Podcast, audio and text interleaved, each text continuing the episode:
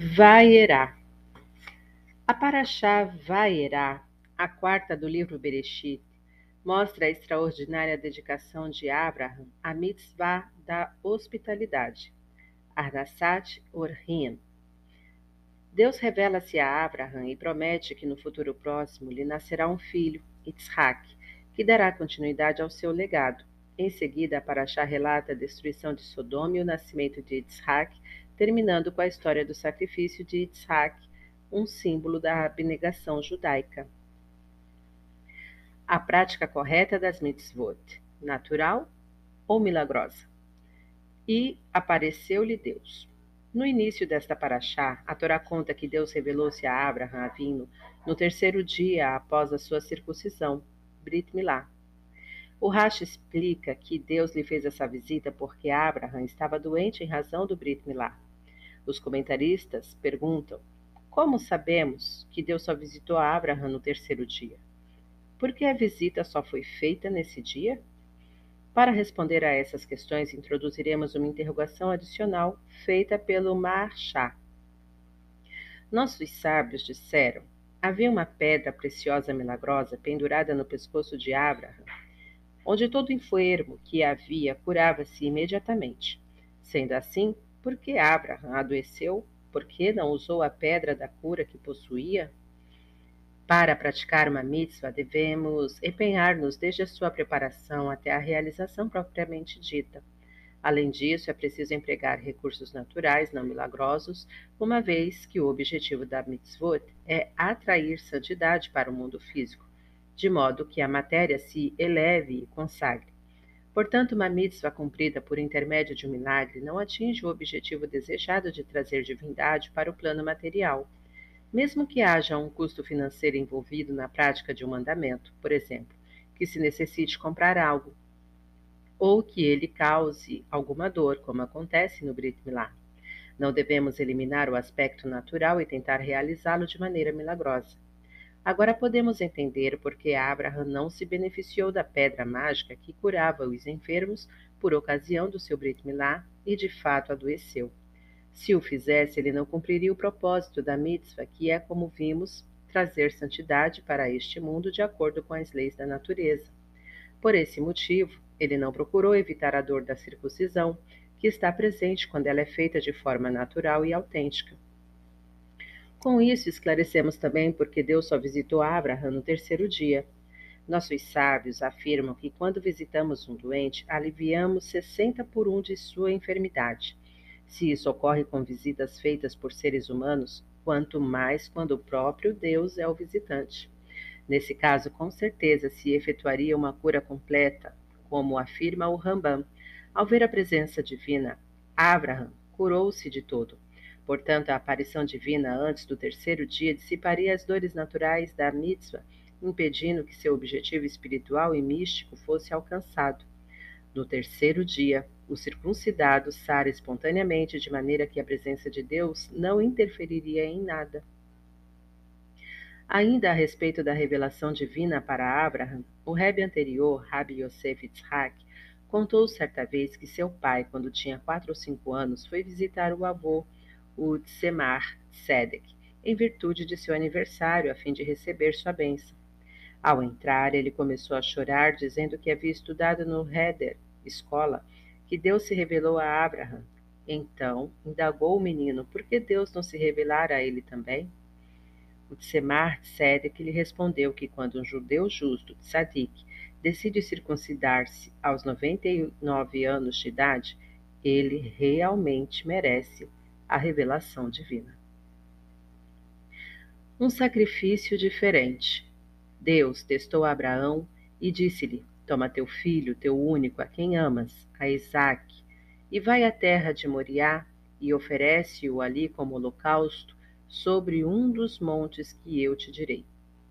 A paraxá desta semana relata o episódio conhecido como Akedat Yitzhak, o sacrifício de Isaac no Monte Moriá, onde futuramente se ergueria o Beit Hamikdash. Yitzhak tinha 37 anos quando Deus se revelou a seu pai, Abraham, e com o intuito de verificar se seu amor a ele era absoluto e perfeito, pediu-lhe que oferecesse o filho no altar. Sobre isso, o comentário do Rashi é bastante intrigante. Deus lhe disse: Por favor, saia vitorioso desta prova para que não se diga que as outras não foram para valer. Ou seja, antes de concluir a série de dez testes a que submeteu Abraham, Deus lhe implora que vença esse desafio final de modo que as pessoas considerem válidos os nove primeiros. Porém, ainda que Abraham não conseguisse sacrificar o filho, por que os demais testes não teriam sido legítimos? Sabemos, por exemplo, que Abraham fora jogado numa fornalha ardente por acreditar em Deus. Como seria possível ignorar este gesto de tamanho esforço e abnegação, além de, de tantos outros, negando-se sua validade caso Abraham não superasse a décima prova, o sacrifício de Isaac? A resposta é que a renúncia à própria vida, a disposição para ser jogado no fogo, se preciso, em nome de uma crença ou convicção, não representa necessariamente um sacrifício genuíno e absoluto. Esse mesmo fenômeno pode ser encontrado em todos os povos do mundo, por outro lado. A pessoa que age com verdadeira Messirut Nefesh não entrega apenas a vida, e sim todo o seu ser, que vai além da existência material. Quando alguém abre mão da vida com a finalidade de receber uma recompensa no mundo vindouro ou atingir um grau elevado de santidade, não há uma entrega completa, na totalidade do seu ser, mas apenas uma troca da existência física por uma retribuição espiritual. Contudo, na autêntica Messirut Nefesh, o indivíduo se dá inteiramente em troca de nada não faz cálculos racionais, não visa a benefício de nenhuma natureza, nem mesmo espiritual. Simplesmente mostra total dedicação e anulação perante Deus. Após essa breve introdução, poderemos entender a grandeza e a virtude contidas no episódio do sacrifício de Isaac. A disposição de Abraham para ser jogado na fornalha poderia ser interpretada como uma ação que tinha por objetivo um bem maior a propagação da ideia da existência do Deus único. Talvez Abraham tivesse cumprido, concluído que seria conveniente para ele, bem como para o fortalecimento e expansão de sua causa, sacrificar a própria vida, opondo-se claramente, claramente às crenças contrárias. No entanto, o sacrifício de Isaac era algo muito diferente. Abraham não obteria benefício desse ato, nem em termos da divulgação de sua religião e de sua obra, e muito menos do ponto de vista pessoal. Ninguém sabia de nada. Na hora estabelecida para o sacrifício, estavam presentes apenas Abraham e Isaac. Além disso, a morte de Isaac, se ocorresse de fato, daria fim a um trabalho de décadas realizado por Abraham de disseminação do monoteísmo, pois não haveria sucessor para dar-lhe continuidade. Compreendemos então que Abraham exibiu nessa ocasião um espírito de sacrifício do nível mais elevado.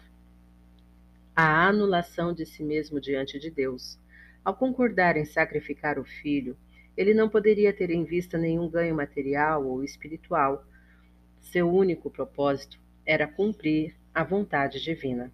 Por essa razão, só este derradeiro sacrifício de Isaac serviria de indicador de que Abraham também enfrentara os nove anteriores com o mais alto grau de anulação perante Deus e não com a finalidade de auferir alguma vantagem, fosse ela o mundo vindouro, a difusão mais ampla de sua ideologia ou qualquer outra. Era uma vez a recompensa maior. Rabi Itzhak, pai do Rash, era um judeu sábio e temente a Deus. Tinha ascendência, irros, nobre, que remontava a um grande mestre do Talmud, o Rabi Yohanan Assandlar, descendente do rei Davi. Sua esposa também era da linhagem do rei Davi e irmã do ilustre poeta Shimon Agadol, rabino da cidade de Maíns, e aluno e colega do rabino Gershon, o Meor Agolar. O Rabi Yitzhak era muito pobre, tinha grande dificuldade para ganhar seu sustento, contudo não reclamava. Ele e a esposa contentavam-se com o pouco que possuíam e aceitavam com amor a vontade divina. Tinham, porém, uma única preocupação: Embora tivessem muitos anos de casados, ainda não haviam sido abençoados com filhos. Eles rezavam fervorosamente, choravam muito pedindo ao bom Deus que lhes concedessem um filho que assegurasse a continuidade da família e trouxesse luz às suas vidas. Com preces e lágrimas, esperavam o grande dia em que seu sonho seria realizado. O Rabi Yitzhak trabalhava arduamente. No entanto, às vezes passava-se dias sem que ele nada lucrasse. Numa dessas ocasiões, quando a fome apertou, ele decidiu ir ao porto para ver se estava chegando algum navio carregado de mercadorias. Talvez assim ele pudesse fazer um negócio e receber sua comissão. Mas, naquele dia, não havia embarcação à vista. Decepcionado enquanto caminhava pela areia da praia, ele tentou fortalecer sua confiança em Deus pensando que em breve ele iluminaria o seu caminho e lhe apresentaria uma oportunidade de obter algum ganho. Subitamente, o Rabi Yitzhak avistou ao longe, parcialmente encoberto pelos grãos de areia, um objeto brilhante. Pensou que se tratasse de uma vasilha de vidro ou algo parecido que tivesse sido lançado à praia de uma das embarcações. Mas, mesmo assim, decidiu aproximar-se para ver de perto. Ele se abaixou e apanhou um sólido, arredondado, coberto de pó e areia. Depois de limpá-lo e observá-lo bem, revirando-o de um lado para o outro, o Rabi Yitzhak descobriu perplexo que tinha em suas mãos um diamante enorme do tamanho de uma noz. Acaso estarei sonhando? pensou consigo mesmo. Depois de alguns instantes, conscientizou-se de que realmente possuía uma pedra preciosa de grande valor e lágrimas de emoção jorraram de seus olhos. Imediatamente ele sussurrou uma prece em agradecimento a Deus que estivera ao seu lado no momento de necessidade e o ajudara, ofertando-lhe um meio de manter a família sem precisar fazer tanto esforço. Então Rabi Yitzhak correu para casa, a fim de mostrar à esposa o tesouro que achara. Ao longo do caminho, segurava a pedra com firmeza para que não lhe caísse das mãos. Ao chegar, extremamente alegre e comovido, ele contou à mulher tudo o que acontecera. Quando viu o diamante, ela começou a chorar e exclamou, cheia de felicidade: Baruch Hashem! Finalmente chegou ao fim a nossa pobreza. Sim, disse o marido, devemos agradecer ao bom Deus o que ele nos proporcionou. O casal decidiu consultar os especialistas e pedir uma estimativa do valor da pedra. O primeiro avaliador, bastante admirado, disse à esposa do Rabi Yitzhak: A senhora possui uma gema muito bonita, de grande tamanho. Eu a avalio em milhares de francos mas infelizmente não posso adquiri-la, pois não tenho recursos para isso. Satisfeita com a informação, a mulher voltou para casa e revelou ao marido o valor do tesouro. Contudo, em meio à alegria, o Rabi Yitzhak suspirou e disse: É verdade, agora somos ricos, mas nosso sofrimento continua. De que adianta tanta riqueza se não temos herdeiros? A notícia espalhou-se rapidamente e todos falavam a respeito da linda pedra encontrada pelo Rabi Yitzhak, muitos com inveja. O rei da França, triste e inquieto, andava de um lado a outro da sala. Seu aniversário se aproximava e, como parte das comemorações, estava prevista a colocação de uma estátua gigantesca em seu palácio, criada pelos artistas mais renomados e feita do mais nobre material. Obviamente custara uma fortuna, no entanto, a obra ainda não fora concluída. Faltava uma única peça, o olho esquerdo da figura, que deveria ser de uma pedra preciosa que combinasse perfeitamente com as dimensões e as cores dos demais elementos da estátua. Emissários foram mandados a diversos países à procura da tal pedra. Porém, para a consternação do monarca, todos voltaram de mãos vazias. De repente, perturbando as cogitações do rei, seu servo fiel irrompeu na sala sem pedir permissão. O que aconteceu? indagou o soberano preocupado. Trago uma notícia importante, Vossa Majestade, respondeu o súdito, ajoelhando-se. Soube que foi achada uma pedra preciosa que talvez se ajuste perfeitamente ao olho esquerdo que falta para completar a estátua. Será possível? exclamou o monarca com alegria. Traga imediatam, imediatamente, quero vê-la. A pedra está nas mãos de um judeu chamado Itzhak, que reside na cidade de Troyes, disse o servo, relatando em seguida os detalhes da descoberta. Sem perder tempo, o rei chamou seus conselheiros e pediu-lhes que enviasse alguns padres para negociar a aquisição da pedra com o judeu, autorizando-os a oferecer qualquer valor. Os padres chegaram à casa do Rabi Itzhak e bateram à porta. Quando abriu, ele empalideceu, muito assustado com aquelas visitas inesperadas. Não tenha medo, tranquilizaram-no os padres. Não temos más intenções, apenas ouvimos falar que o Senhor tem uma pedra preciosa e viemos comunicar-lhe que o rei necessita urgentemente dela. Depois de tantos esforços frustrados para encontrá-la, ele ficou muito contente em saber que alguém a possui. E para que o rei precisa dessa pedra? indagou Rabi Itzhak. Ele deseja incrustá-la numa estátua que será colocada em seu palácio. Está disposto a pagar qualquer preço, informaram os padres. Numa estátua? repetiu Rabi com espanto. Mas como posso vender a pedra para a prática de idolatria? pensou ele.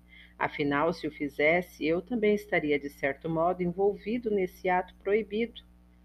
Ainda não sei se quero realmente desfazer-me dela, disse aos padres, tentando encerrar a negociação a fim de não ter de vender a pedra para aquela finalidade. Os padres tentaram convencê-lo. Sinta-se à vontade para estabelecer o valor que desejar, pagaremos qualquer preço. Ainda assim, o Rabi Itzhak recusou a proposta. Estava disposto a perder muito dinheiro para não participar de um ato de idolatria.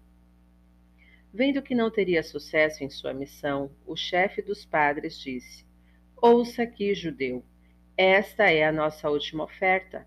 Se concordar, você receberá pela pedra uma quantia muito superior ao seu valor. Caso contrário, fique sabendo que seu destino será trágico. Espalharemos que você roubou a pedra do olho da estátua e imagine o que lhe acontecerá quando as massas católicas tomarem conhecimento disso. O Rabi Itzhak entendeu que não tinha escolha. Os padres seriam bem capazes de cumprir a ameaça. Então ele se viu forçado a fingir que lhes venderia o diamante, alegando que para isso viajaria à capital e o entregaria pessoalmente ao rei. Com muita satisfação, os padres concordaram com a sugestão e marcaram um dia em que viajariam juntos ao encontro do, do monarca. Na data combinada, o Rabi Itzhak embarcou no navio acompanhado dos padres rumo à corte real para entregar ao soberano a pedra tão desejada. Durante o trajeto, não parava de pensar em maneiras de livrar-se do problema e assim não ter nenhum envolvimento com a prática da idolatria, até que lhe ocorreu uma ideia brilhante. Mesmo sabendo que perderia a riqueza recém-conquistada, o Rabi Itzhak alegrou-se ele começou a dialogar com os passageiros não judeus do navio, perguntando-lhes o que faziam, aonde iam e assim por diante. A conversa despertou o interesse de um sujeito que pediu para ver a pedra tão especial que falava o Rabi Itzhak. Inicialmente, ele não quis mostrá-la, mas o homem insistiu. Se é verdade que você possui essa gema tão almejada pelo rei, mostre-me logo. Aparentando estar temeroso de apresentar-lhe a pedra, ele disse: Se você me prometer que tomará muito cuidado, eu a exibirei. O homem prometeu, pois sua curiosidade aumentava a cada momento. Então Rabi Itzhak tirou a pedra do bolso e entregou-a ao homem. Ele a olhou, apalpou, examinou-a nos mínimos detalhes, deleitando-se com a sua beleza. Nesse instante, como que por acidente, o Rabi Itzhak esbarrou na mão do sujeito, fazendo-a balançar, e a pedra preciosa caiu no mar, afundando-se em suas águas. Simulando desespero, Rabi Yitzhak debruçou-se na borda do navio, puxou os cabelos, gritou, chorou pela perda do tesouro. O que fui fazer? Com minhas próprias mãos perdi toda a minha riqueza. Eu poderia lucrar tanto com aquele diamante e ainda agradar ao rei, mas agora nada tenho. Como hei de aparecer perante o soberano? Ele continuou a lamentar-se e todos os passageiros, inclusive os padres, apiedaram-se dele sem suspeitar de nada. Não imaginavam que, com a intenção de não vender a pedra para fins idólatras, ele tivesse sido capaz daquele gesto. Assim, tentaram consolá-lo, e quando chegaram à capital, o chefe dos padres foi contar ao rei o que havia sucedido. O monarca também se comoveu com a história, acreditando que a, perder, a pedra se perdera acidentalmente. Sensibilizado com a dor do Rabi Yitzhak, ele o recompensou com uma quantia que apenas cobriu os custos da viagem. O Rabi Yitzhak voltou para casa, agradecido a Deus por ter lhe dado força para superar esse teste. No caminho, Elial a navio, o profeta Elias, revelou-se e disse-lhe: Sou o profeta Elial, e fui enviado para comunicar-lhe que o seu ato provocou um grande alvoroço no céu. Desfazendo-se da pedra preciosa, você realizou um Kiddush Hashem, santificação do nome de Deus. Muito grande, e assim proporcionou enorme prazer a Deus. Saiba que sua retribuição será considerável. Você terá um filho que iluminará os judeus, difundindo a luz mais intensa que existe. A sabedoria da Torá. Além disso, devo pedir-lhe que no dia do Brit Milá, circuncisão, não comece a cerimônia antes que eu chegue, pois serei o sandak. Quero dar ao menino um koshel brahá, copo de bens, especial, para que a Torá fique gravada em seu coração. O Rabi Yitzhak ouviu essas palavras com muita emoção e júbilo. Em seguida, o profeta desapareceu. Ao acordar do sonho, ainda atônito, o Rabi Yitzhak proferiu louvores e graças a Deus e com pressa voltou para casa ansioso por levar a boa notícia à esposa.